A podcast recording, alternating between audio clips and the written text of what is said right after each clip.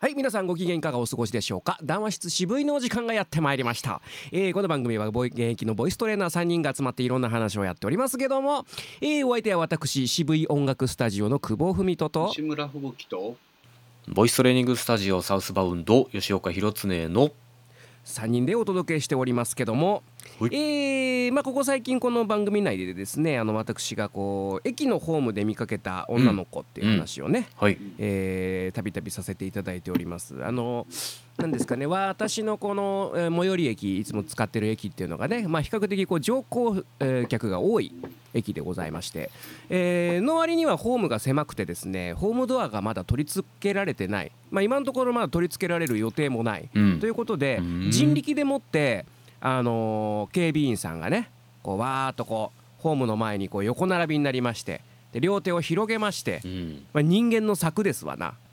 あこれをね、あの朝のそのラッシュ時間帯、まあ、大体8時から8時半ぐらいの間やっとるわけですよ。うん。うん、で基本的にはそのまあねホームドアの代わりですから、えーまあ、それで事なきを得るわけですけどもその中の一人があの非常に気になりまして、うん。えー年の頃はまあ多分10代じゃないかなまだ。18区ぐらい。高校生か大学1年生ぐらいの女の子がやたらそのホーム上でですねアナウンスをされるわけはいですよ。当然、うん。えーそういうアルバイトさんの一端でございますから、えーマイクはございません。ノーマイクでございます。うん。えうん。ーで、えー非常に気になりましてですね。あのいろんなこのなんていうんですかいわゆるこうあー注意喚起アナウンスですね。えー次ので、えー大変危険ですので黄色い線の内側までお歩きあお下がりくださいとかね。そういうその手の類のやつをひっきりなしに喋っておられると。ひっきりなしですこれうん本当に、もうこの子はめちゃくちゃやる気があるぞと 多分そこまでやる必要はないうん。にもかかわらずうん。ずっと喋っておられると。あのねえこれはあの、まあ、ボイストレーニングというものをなりわいにしている我々としましてはですね非常に興味深い。時給以上に働いてるわけですね。そういうことですよ。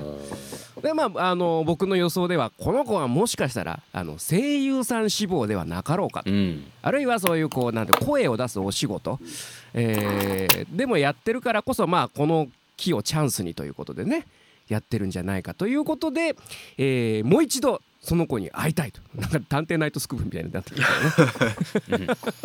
うん。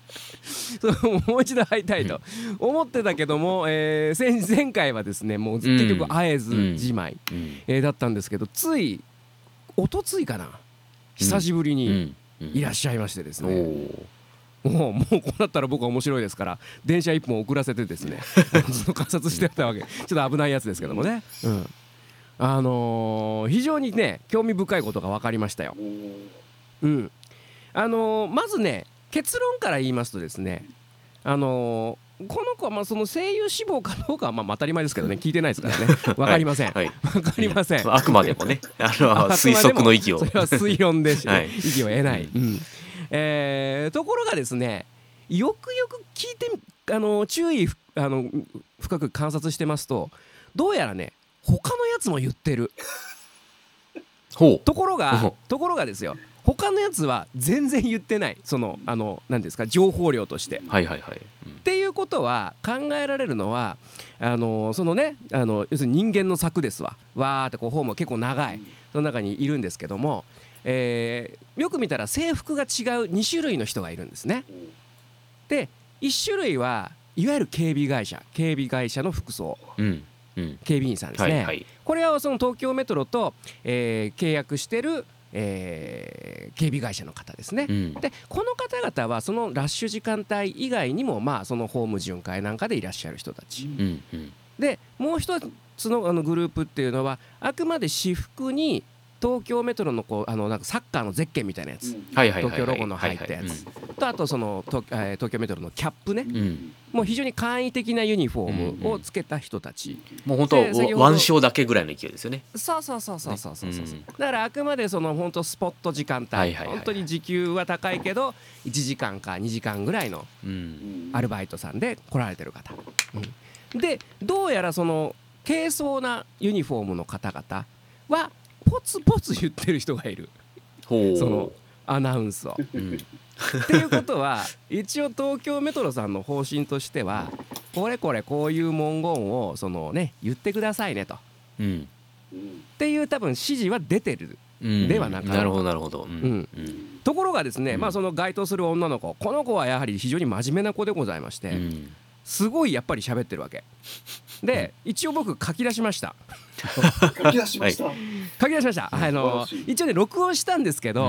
やっぱその雑踏とね 電車の音で地下ですからね、うんうんうんあのうまくこう聞き取りやすいように取れなくてですね。ああなるほどなるほど。うん。で書き出したんですけどまずですね、えーまずほあのホームにまだ電車が全然来るあの来ない時間帯ですね、えーこの時ですけども、えー次の電車ただいまお隣西葛西駅に停車中です到着までもう少々お待ちください。これがまず入りますね、でまあもうでももう3分単位ぐらいで動いてますからうんもうちょっとしばらくしたら、えー、間もなく電車入ります。大変危険ですので黄色い線の内側までおさ、えー黄色い線の内側をおお歩きくださいとうん。いう感じですね。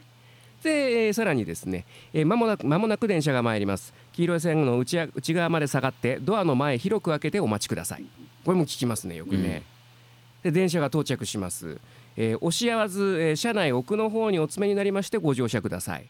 これもよく言いますね、えーこの後が結構僕好きでした。あの間もなくドアが閉まります。お手回り品引き込まれないようご注意ください。無理なご乗車はおやめください。もうこれに至ってはですねはっきり言ってアルバイトの権限を逸脱してます、ちょっと強い形の注意喚起、うんあともう駆け込み乗車はするなよぐらいな勢い、もうメトロの職員と言って差し支えなうんい、なるほど。うん、これがですねあの3分単位ですからこれはまあ繰り返し繰り返しやっぱその子は間が空くたびに言うわけです、はいはいはいこれはなかなかです。なかなかですよ、大変ですね。うん、大変。ですからあのーまあ本当は他の子たちもやるえやややりやりなさいと、まあ、言われてるんでしょうけどもまあ恥ずかしかったりとかね。はいはいはいはい。まあそんなにやんなくてもいいんじゃねえの？みたいな感じでね、うん。うん。まあまあ大体まあ大学生とか高校生みたいな子たちが多かったんで見た感じ、まあまああのーある非常に面白いでしたね、興味深い。へうん。えすごいな。うんそんなすまあでもなんかね本当そうそういう子はあのどんなとこでバイトしてもうんね、あのきっと あのうん、きっといい成績を残してあのみ残すでしょうし、ねみんなに可愛がらまあれ、うん可愛がられるですね、うん。多分ね、うん。でもねやっぱねちょっとオタクっぽい子だった。あの黒髪ロングをこうまあねそのままじゃダメ多分規則でダメなのでこう縛って、うん。黒髪ロングポニーテールですよ。はいはいはいはいはい。あのなんか、うん。あの池袋のアニメートとかにいそうだなっていう。感 うんうんうん。素晴らしい。じ、うん、でもまあ思ったのはその他の子たちですよ。うん。あのやってみと。結構世界変わるぜっていう。うん。それそれぐらいやってみっていう。なんか思いません？ああそのうん声を出すうんとはうんみたいなところ。んかせっかくのいい機会じゃないですか。うんうんなかなかないですよ。そのそれこそもう電車マニア。うん。電車マニア垂涎のうん。あれそれやりたいてっだろ。う。ちゃんならてっちゃんならばね一度は、う。うん。ん、まあ本当はマイク使ってやりたいでしょうけど。ん。うん。人もいっぱいいるしね。そいうそうそうそうそう。そう。そじゃあまあでも確かにあるねああそうですねアルバイトであるのなら、あのーまあそういうのが好きだから応募してるっていう人もいるうん。うん。う、うん、そうですね。わけですよね、きっとね、うん。うん。まあとりあえずなんかこうししあの知り合いから紹介されたから仕方なくやってますよりも、うんうん。やっぱ好きな人が集まってそうなイメージありますけどねなんとなくね。能動的なね、うんうんうんうん。うん。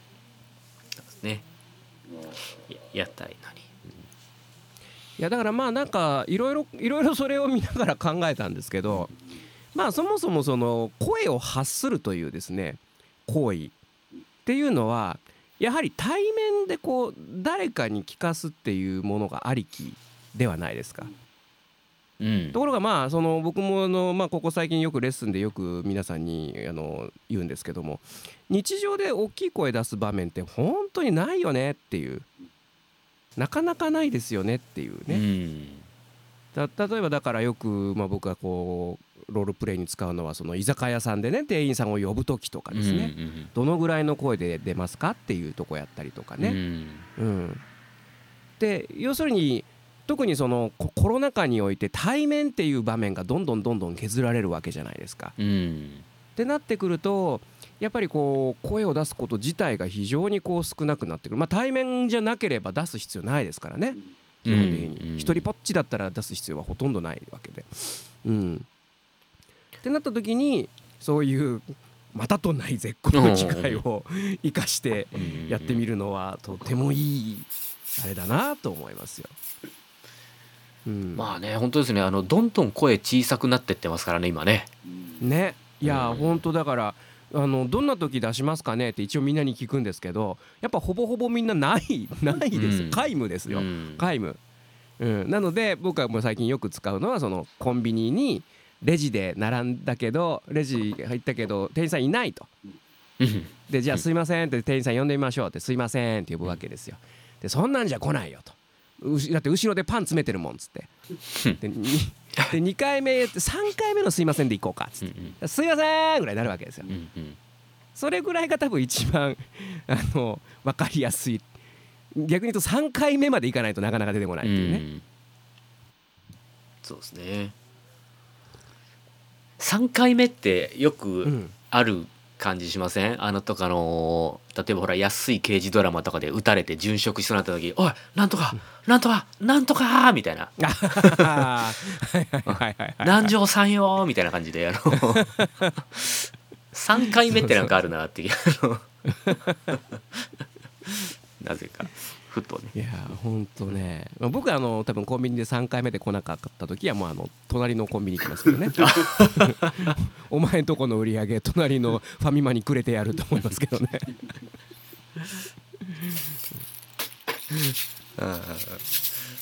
いやでも確かにな。うん。やっぱね本当でも、うん。そうね。だから日常でそうそうそうそれをちょっとお二人に今日聞きたかったそのまあね、レッスンの中で、うん。まあ、ロールプレイに使うのでいい場面って何かあります？日常の中でなるべく皆さんこう最大公約数的に経験のある場面で大きい声出してるなっていう時。うーん。難しいですね。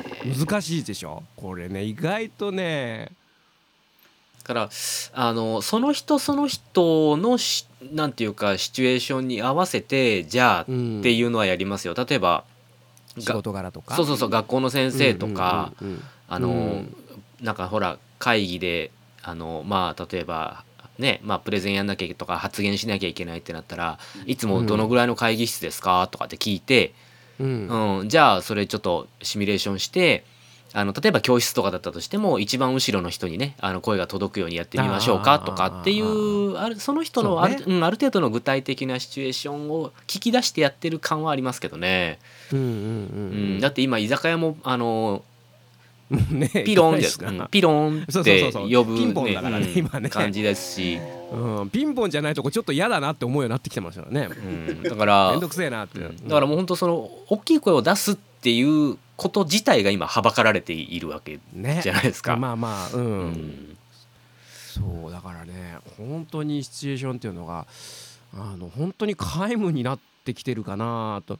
そうおっしゃるようにその距離ね距離泡のよくやりますね。うん。その自分がステージに立ってまずじゃあ5列目の人に聞かせましょうかとかね。うん。10列目の人に聞かせましょうか。そこからはまあ皆さんなかなかイメージが湧かないと思うんですけど。うん。うん散々ね1列目だけにしか歌ってこなかった僕とかね。3列あれば十分みたいな世界世界で生きてきましたから、えーそうですよね。でなおかつやっぱそのそれもまあこの間生徒さんとそういう話になったんですけどやっぱ Zoom とかねリモートってやっぱ対面じゃないからうん。距離感がないから、そうそうですまあ、やっね。ぱ喉を痛めんじゃないかとかいうね、うん。うん、そのなんていうかなこう反発力のよくわかんないものにパンチし繰り繰り広げるみたいな感じ。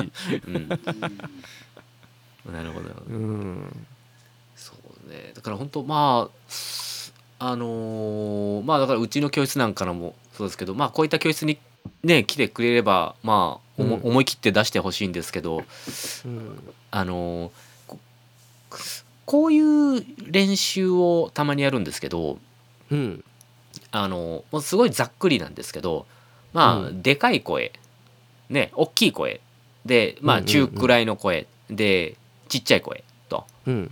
大中小。うんこうねうん分けるわけですよ。で大中小の中でもさらに大中小を分けて要は9通り、ほうレベル1からレベル9ほうほうほうほう。にするんですよね。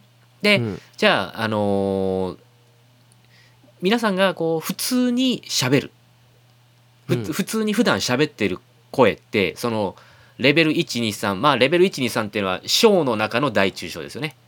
要は小の大がレベル3になるわけですけどこう普段こう日常生活で日常会話で使うぐらいの声のレベルっていくつぐらいですか？ああなるほどね、うんお二人は。メモリをつけさせる。そうそうそうそう。ちなみにお二人はどんなイメージですか？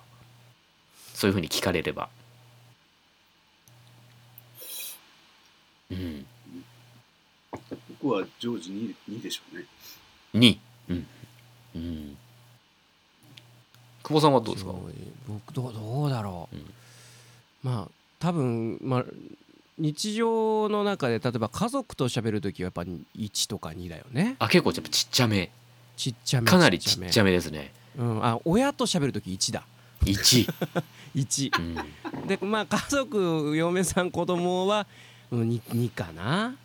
うんうんうんでレッスンは多分4ぐらい。うんはいはいはいはいはい。でラジオは6、うん。あ結構でかいですね。でやっぱやっぱちょっと春、うんそうだね。だから今今はその、まあ、5ぐらいかな。5ぐらい、うん。ああ今そんのなないな。今3ぐらいだ。うん。結構3やっぱ3前後言う人は多いですねあーはあはあはだからまあね。あの 1, 1っていうと結構ちっちゃめになるかなっていうイメージ、ほん。とボソボソって感じのねイメージになりますけど。ですからまあ結構そのに確かに2とか3が多いなって感じがするんですよ。あーそれ面白いね、そうそう。う。ん。で、あのーそうすると皆さんほら普段からこうね例えばこう下腹部をフッてやってこう喋ったりすることってなかなかないから、皆さんの考える23のレベルってそのぐらいですよねってなってじゃああのボイストレーニングとかでしちょっとしっかりめの声出してみませんかってなったらやっぱり4ぐらいに入ってくるわけですよ。うんはいはいうんはいはい。だから4ぐらいに入ってきたらこう例えばこうふっとねちょっとふっと息を吐いた時にお腹がふっと力入るか感じあるじゃないですか。はいはいはいはい。これぐらいになっての声ってレベル4ぐらいですよねっていう話をうん。してて、でじゃあそうなったら歌に使うっていう声とかどのぐらいかなみたいな風に考えたりするんですよ。ううだからじゃあじゃあとりあえずいあの123456789ってこうやって声出してみてもらうんですけどやっぱ基準がないと難しいので、なるほど。うん。じゃあその基準をどうするって言った時に大体皆さん日常会話のあれを基準にしたくなるんですけどうん。そこをあえて4にすると、うんうんうんうん。うん。こうそうですね。ね。そうふっとお腹が動いた時のね。うん。ふっとお腹が動いた時の声を基準点にしてじゃあ456789いってみましょうっつってあのそうすそうすると案外定まるんですよね。ああ意外に声出るなとか。じゃあそのあのすごいシンプルに今から歌うあの曲ですよねの、うんうん。じゃあ A メロ B メロざっくりでいいんで A メロ B メロ例えばサビとかっていうのは大体どのレベルぐらいで推移していくとかちょっと考えてみますとかって言って、うんうんうんでものすごい一番一番シンプルなまずあの技術練習なんですけど、うんううん。んでもやっぱその強弱がつけづらいとかっていう人結構多いじゃないですか。うん。はいはいはいはい。ですからまあシンプルにこの声の強弱っていうかまあ大きうん。いちっちゃいというよりもまあ強弱のイメージで、うんまあやってみましょうよとかってやるとああっていう人は意外に多いなと思って。うんうんうんうんうん。それは非常に分かりやすいですね。それをちょっと僕しあの資料を作ろう。んうん。う 視覚的にうん。あのパッて分かる感じ。うん。うん。そうですね。ですからまあとにかくその自分のマックスに近いような声っていうのはやっぱなかなかそうですね。知らないというかね。う。んわうんうんうん。わからないっていうことが多いと思うので。だからこう1234ってこうやっていくんですけどうん。それ本当に5ですかとかっていうとああちょっと違う気がするとか。うん。ねだからもう89なんて言ったらもう本当マックスギリギリでなんですけどいやいやうん。まだ89まだ89じゃないでしょまだ出るでしょみたいなね。やっぱ感じあったりとかしうんうんうてそうやってなんとなくやっぱりこう自分の中のこうちっちゃいものからでっかいものまでこう出し比べてみると確かうん。意外にそれで歌を歌ってみたりすると意外にこうちょっとひょ、うん。表現がちょっと変わったりとかねしたりしますね、うんうんうんほん。とね。うん、ちっちゃい声も大事なんだっていうところもねそうですねもちろんもちろうんそうですね。うん。そうなんです。ですからあのせっかくあのボイストレーニングに来てるのにあの、うん。1対1で喋っててもなんかこう何喋ってるかいまだに分かんないって人 あの多くてですね。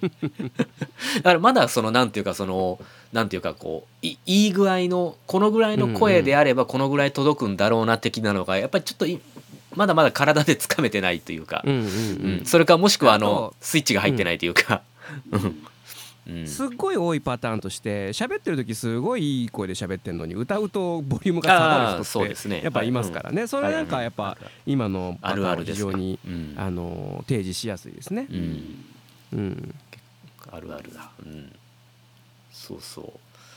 多いですよねそういうパターンの人ね。うん。うん。確かに。うん。うんと。そうなんですよね。だからそうだからこうまあ本当に日常生活ででっかい声出すことがもうほぼほぼないので。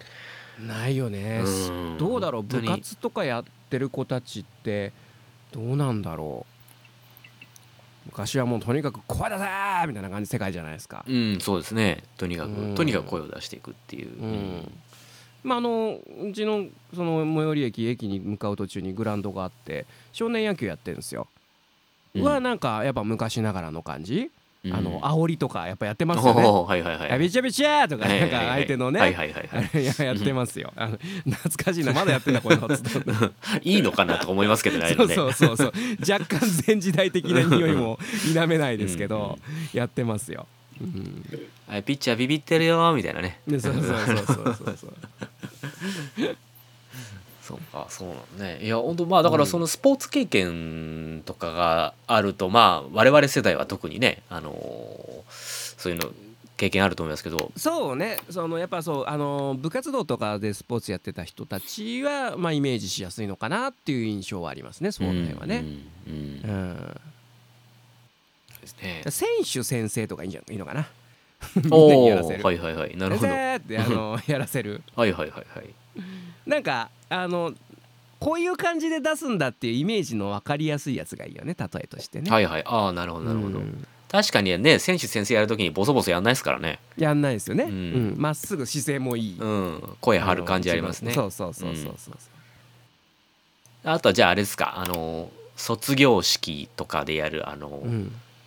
とあのなんか当時的なあの一人ずつなんか立ってやるじゃないですかなんか、それあーそうですね。うん、あのー僕あのーおととあもう3年前なのかな。あのうちのチビのね娘の卒園式で、うん。あの当時あの保護者代表で当時を読んだんですよ。で結構難しいなと思ったのがあのーまあ一応こういうお仕事ですからちょっとそれっぽくちゃんと読もうと思ったんですけどあんまりねちゃんと読むとね ああいう場ってそぐわないなと思いました。へえはいはい。は いなんかナレーションみたいな感じで。もうちょっと素人臭い方がああなるほどなるほど。ああいう場面はいいんだなと。なんかね微妙な空気が流れましたよ。先生方にはみたいな感じで、大変お世話になりみたいな感じで ちょっとナレーションっぽくやってみたんですけどでナレーションっぽくやってみたでもう一発勝負だからうん。だからもうそれしかできないじゃないですか。うん。ただねなんか微妙な空気だった。あれはあれで素人臭い方がいいなと思いました。ああなるほど。あの吉岡さんも多分やる機会多分出てくると思うので あのこれ一応僕からの助言です。あのちょっと素人っぽくやった方がいい あまりプロっぽくやるとなんか変な空気です。あれは。あれでもあの久保さん、うん。それ原稿を用意してあのねこれうん。これがねまたいろいろ面倒くさいんだけど、うん。要するに保護者皆さんだ20人ぐらいいたのかな僕のとこが、はいはいはい。あの子供たちのうん。親御さんがね、うん。で20人なるべくみんなそれぞれ負担になるようにこうしその仕事を分担するわけですよ。ではいほとんどはあのママさんたちはうん。その卒園式終わった後の謝恩会うん。謝恩会のまあセッティングとねあの準備とかもろもろあとその先生にプレゼントを送るなんか段取りとかそういう方にやるわけですよ。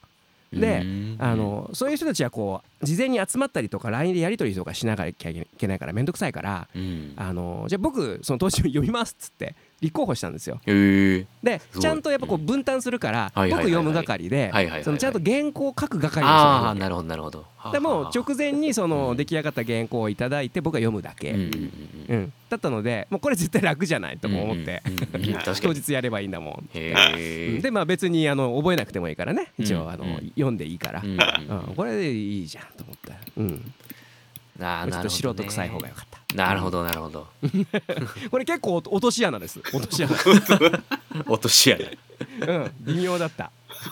微妙だった。やっぱ適材適所っていう言葉が、うんうんうん。うん、なるほどそうだいやーでもなんかそうそうだ確かにそういう場面ってなんか出てきそうだな僕も。なんか。うん。うん。まあちょっとねあれ吉岡さんじゃあおボイストレーニングの先生やられてるんですか？じゃあぜひちょっとお願いします。まあなんて場面そうなりますよね。出てきますから、うん。そうなるなる絶対なる。そうなりますよね。うん。うん。気をつけよ あれは本当ああなるほど。これはす全てがこういいとわけじゃないんだなと。うう思いんましたね、なるほど。うん、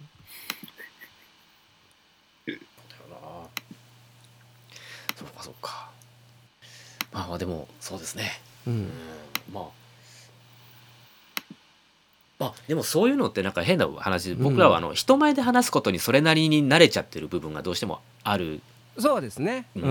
ん、あるけどいやいやこういう機会じゃないと人前で喋れませんよとかっていう, いうのもありかもしれないですね。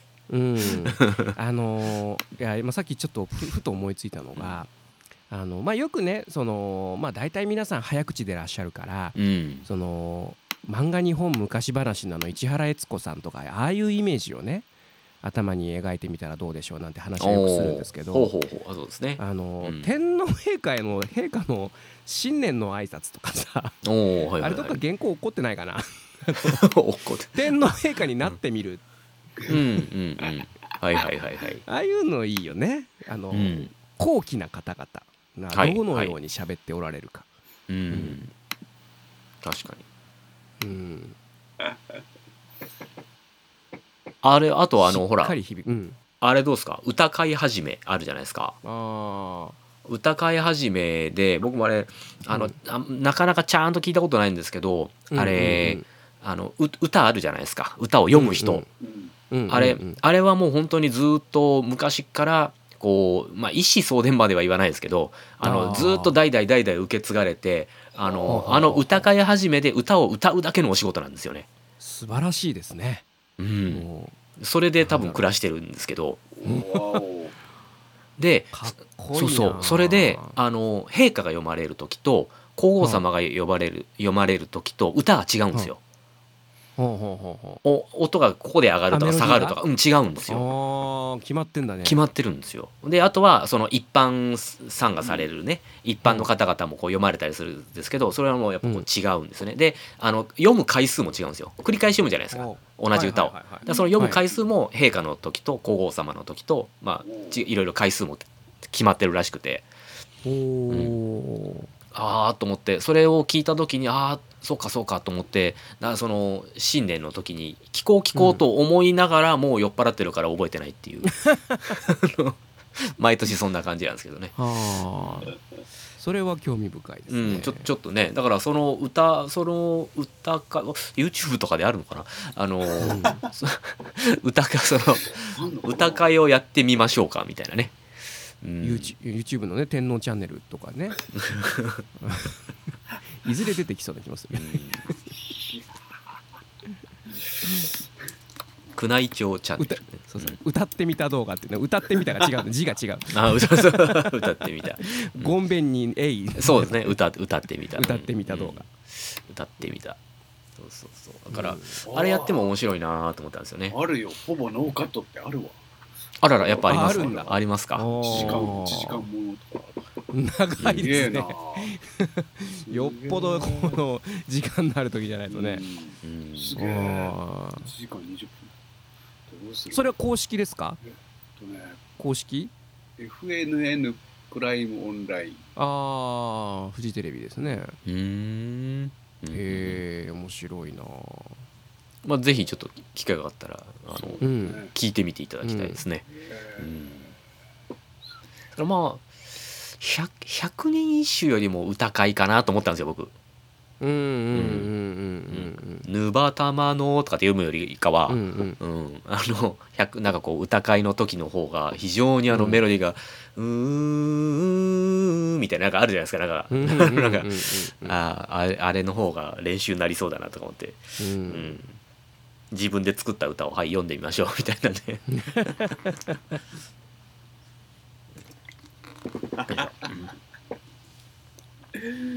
高い始めやりてやりたいですね。えやりたい。うん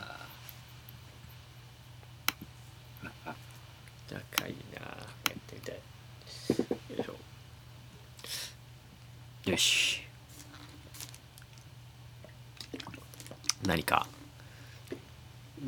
何かネタはありますか？うん。あのまあ例によってあのマイナスのネタばっかりなので この世の中における、ううん。んうん。まあそうですね。なかなか。まあなかなかね。あれが面白かったですね、あのハッシュタグバッハ会長が次にやりそうなことっていうハッシュタグ。あそんなハッシュタグあるんですか？じゃないあの、うん。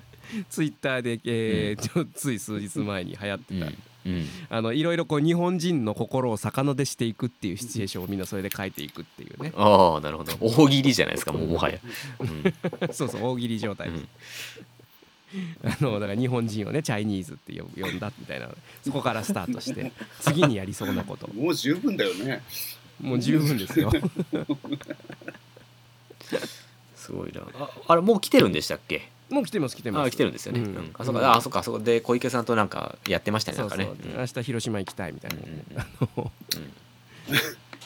広島に行ってあのお好み焼きのことを広島焼きっていうみたいなのも書いてありましたけどね。広島県民激怒。激怒。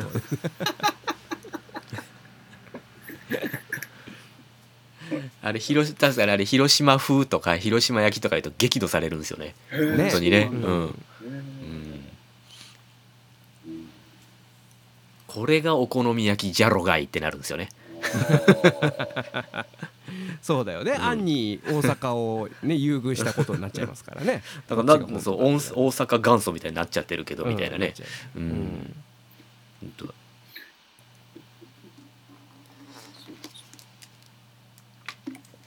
あそれ言うとあの大分もあのうん。大分のほら唐揚げが今一応全国的に言われてますけど中津ね中津の唐揚げとかね、あとね、うんうえっと中津唐揚げと宇佐唐揚げがあるんですよ。えそれ知らなかった。そう宇佐唐揚げがあってうん。宇佐っていうのがそう宇宙の「う」にまあえっとま USA と書いてああそうそううそうですね。あの人弁の左の「さ」なそう。宇佐なんですけど。僕あの本本籍宇佐なんです。ようんですからうん。ですからまああの東京とかに出てるのは中津唐揚げがよく出てんのかなっていうのはありますけど、うんうんうんうん。宇佐唐揚げっていうのがあってあの県内の中でもしのぎを削ってるんですよね、へえどう違うんですか？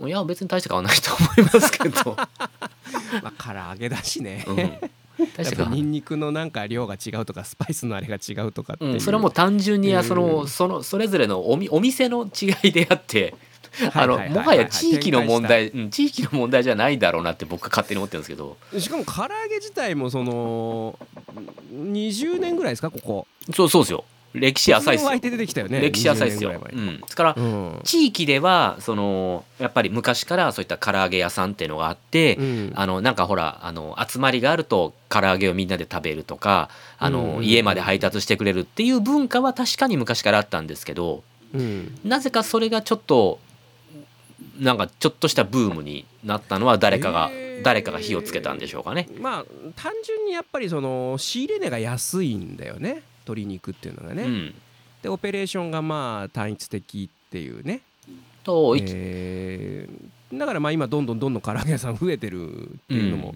ありますし、でも俺はやっぱそれだったらその大分の鳥天をもっですね。と。押すべきだと思うし、はい。まあたまに東京でもやっぱ見るんですよ、うん。見ると僕は必ず入りますね、うん。鳥あ鳥天あると思って、うん、あれは僕大学生の時に初めて食べてあこんなんあるんだと思って美味しいと思って。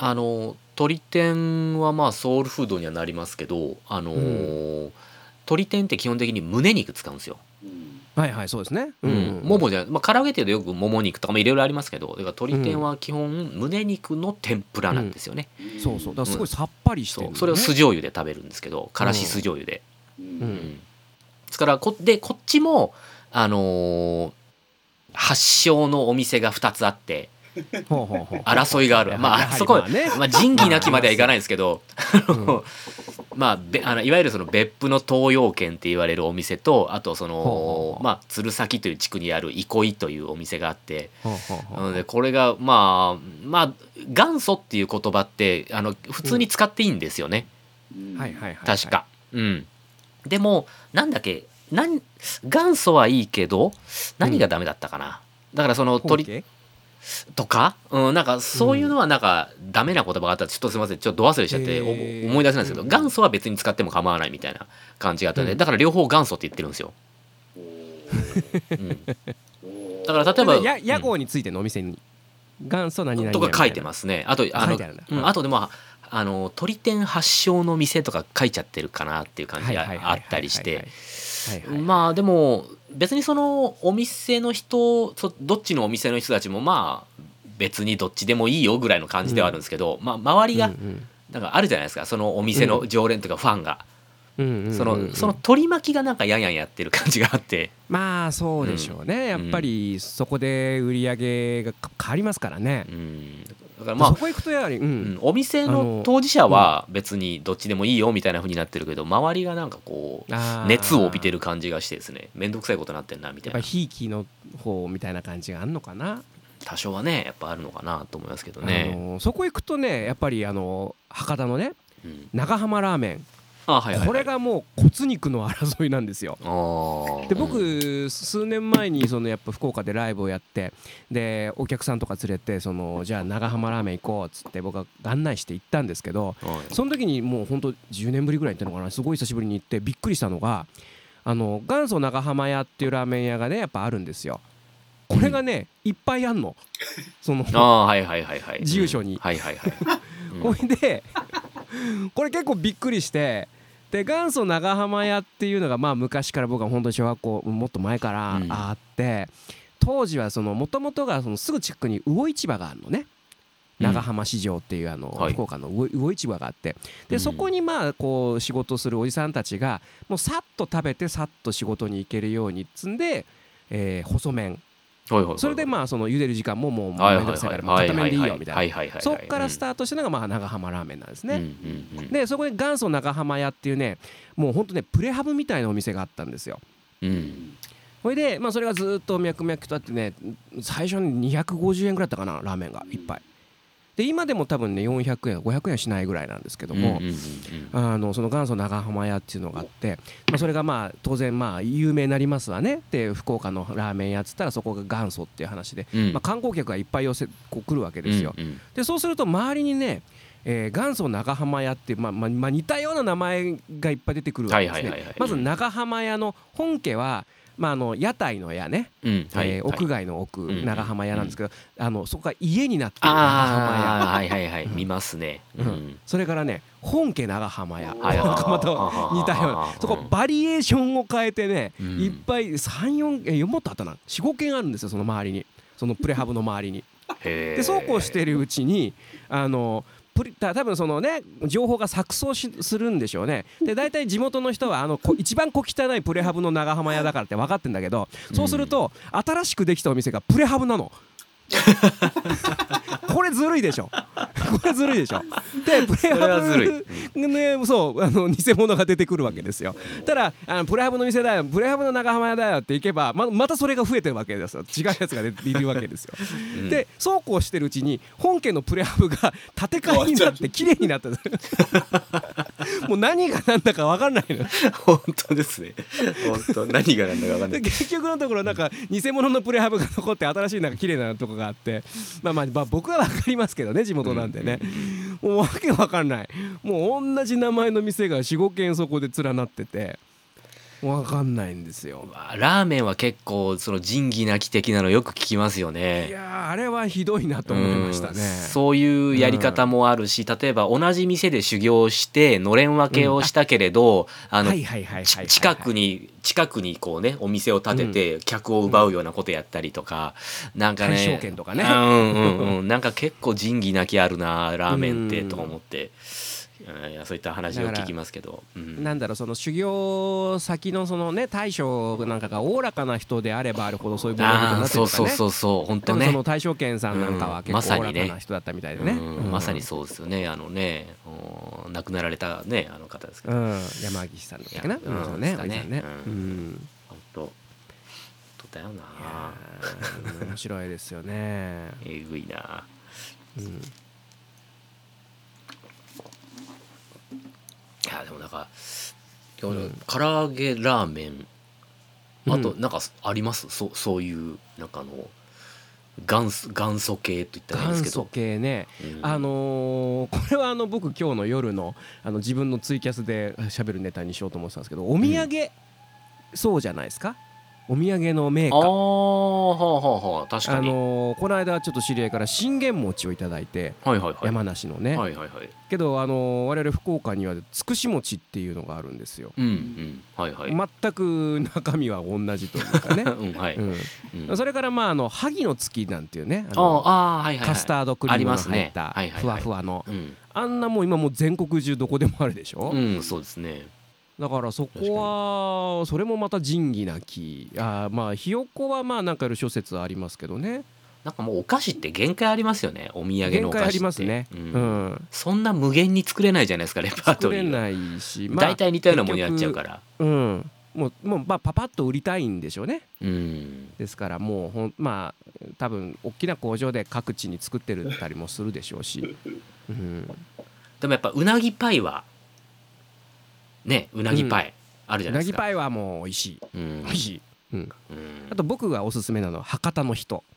おー。って知ってます？これあまりメジャーじゃないんですけどね。通りもんは知ってますけどね。そう通りもん通りもんが今一番人気なんですよね、うんうん。あれもねあんまり他にはないけどまあ似たああれがママドールだ横浜の。あママドール。ママドールにそっくり。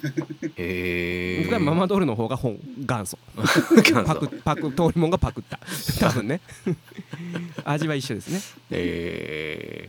まあ博多の人はあんま見たことない。あのバームクーヘンの筒型のバームクーヘンになってて筒型ですか？ら真ん中バームクーヘンだから穴が開きますね、はいはいはい。その中に羊羹が入ってるんですよ。ほこのバームクーヘンと羊羹のこのマリアージュ。うん。素晴らしいこれは他はないと思います。よバームクーヘンの中に羊羹。ほう。そうそうそう。これ僕はあの子供の頃お小遣いで買うほど好きでしたね。あ お小遣いで4個入りを買った記憶がある。おうん。お菓子か。ええあの生キャラメルってめちゃくちゃ流行ったじゃないですか。はいはいはいはい。あの花北海道のね。うん。うんうんあれであれなんか似たような商品もいえ本当すごい出てうんうんうんうん。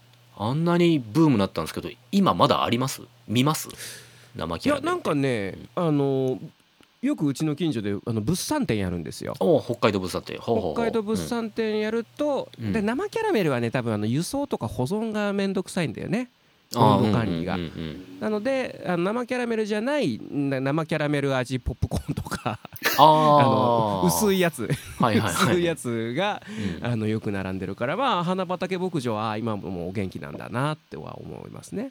うーん。だそうそれこそだからその九州物産展がやった時がうん。やってる時はまあよくあるんだけどうん。もうね知らないお土産ばっかり。あそうっすか。ここんなの別に福岡の名物じゃないぞみたいなのがたくさん出てますよ。もうだから僕ももう福岡を離れてもう二十数年経ちますからあそうなってくるとあもうどんどんこう違うものになっていくんだなとあの痛感しますね物産って見ると。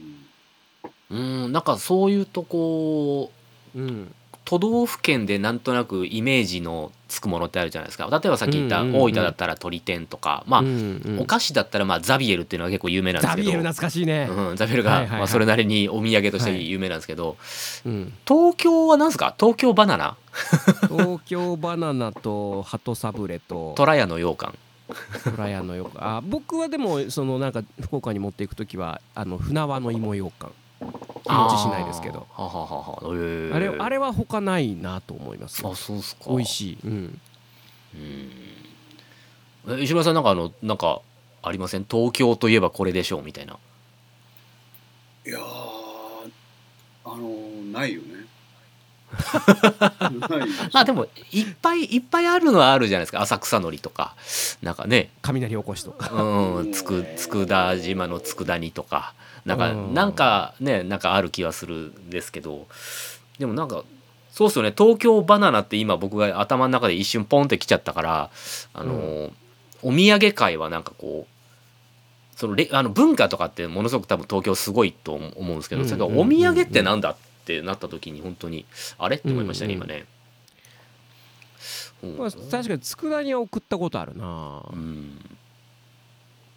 佃煮ねでもさそのねそのシェアを取った時のこのあれはすごいでしょうね。それも一つのこの戦いだろうね。うん。だってなんで東京バナナが受けたかなんてはっきり分かんないじゃないですか。うん。美味しいかっつうと別に美味しくもないじゃないですか。